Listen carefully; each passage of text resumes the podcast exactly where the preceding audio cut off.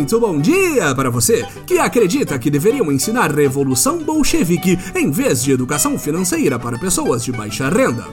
Muito boa tarde para você que choraminga a destruição da Estátua da Liberdade da loja sonegadora de impostos.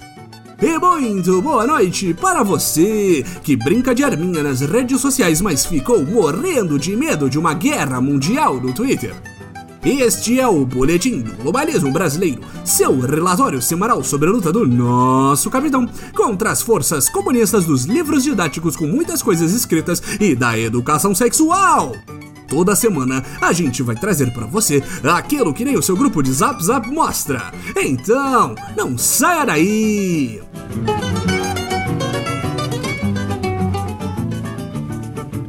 Apesar de normalmente ser a época para definir novas metas e projetos, o começo do ano de 2020 de Nosso Senhor Capitão mostrou que o que realmente está na moda é reviver tradições.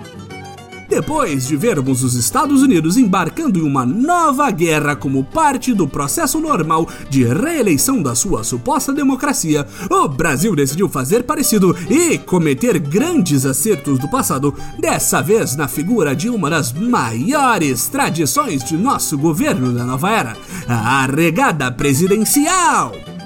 Para aqueles que não lembram ou se lobotomizaram para esquecer, a campanha do senhor Jair Bolsonaro foi eleita em uma plataforma radical de 100% de memes e absolutamente nenhuma ideia concreta de ações a serem tomadas. Com esse plano de governo genial, é muito fácil apontar qualquer decisão feita pelo governante como parte de um projeto elaborado e não apenas um incompetente com faixa presidencial tropeçando em resoluções da noite para o dia.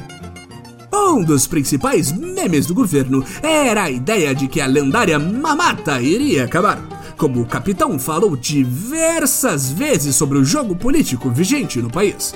Para uns, isso significaria o fechamento do Congresso com a ajuda de um cabo e um soldado, enquanto outros sonhavam em libertar o sistema político brasileiro de suas amarras elaboradas para manter no poder uma elite que se perpetua desde sempre na política.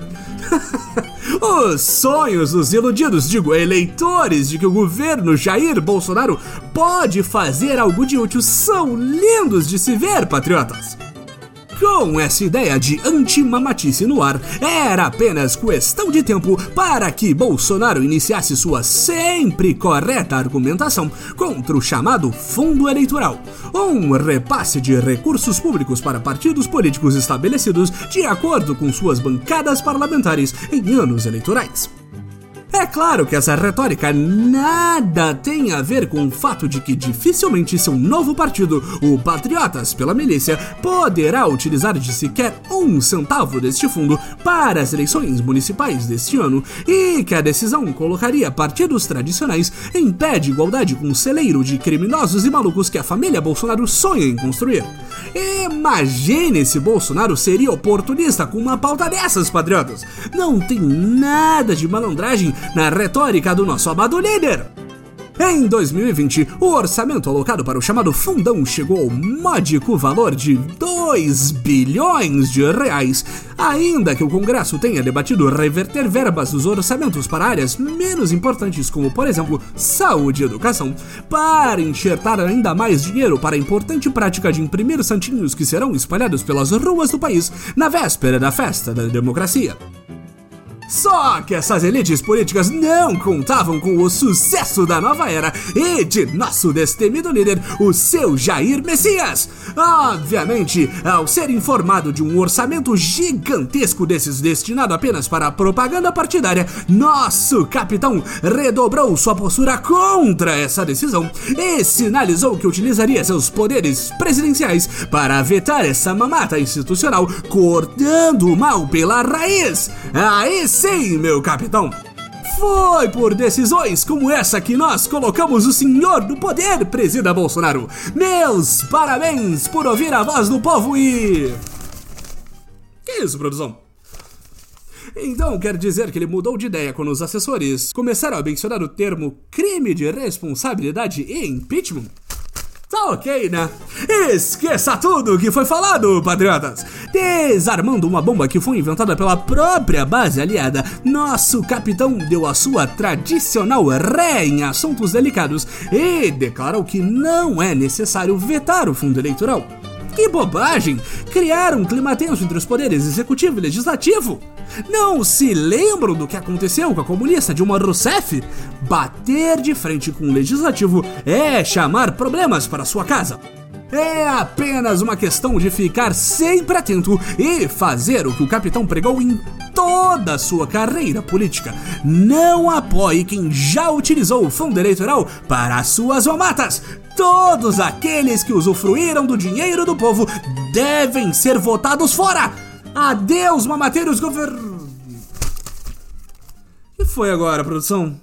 É possível. Ah, então quer dizer que em 2014 o próprio Bolsonaro usou o dinheiro do fundão para sua campanha eleitoral e agora quer botar banca de não votar em que faz exatamente o que ele fez? A voz do boletim que se manifestou contra o fundão estava completamente equivocada, patriotas. Tem que usar o fundão sim. Imagine, se é público, precisa ser usado. E daí que a postura da nova era é fingir idoneidade enquanto perpetua os mesmos sistemas e falcatruas que jurou desmantelar. Já falamos vez após vez neste podcast. Só é hipocrisia quando é feito pela esquerda.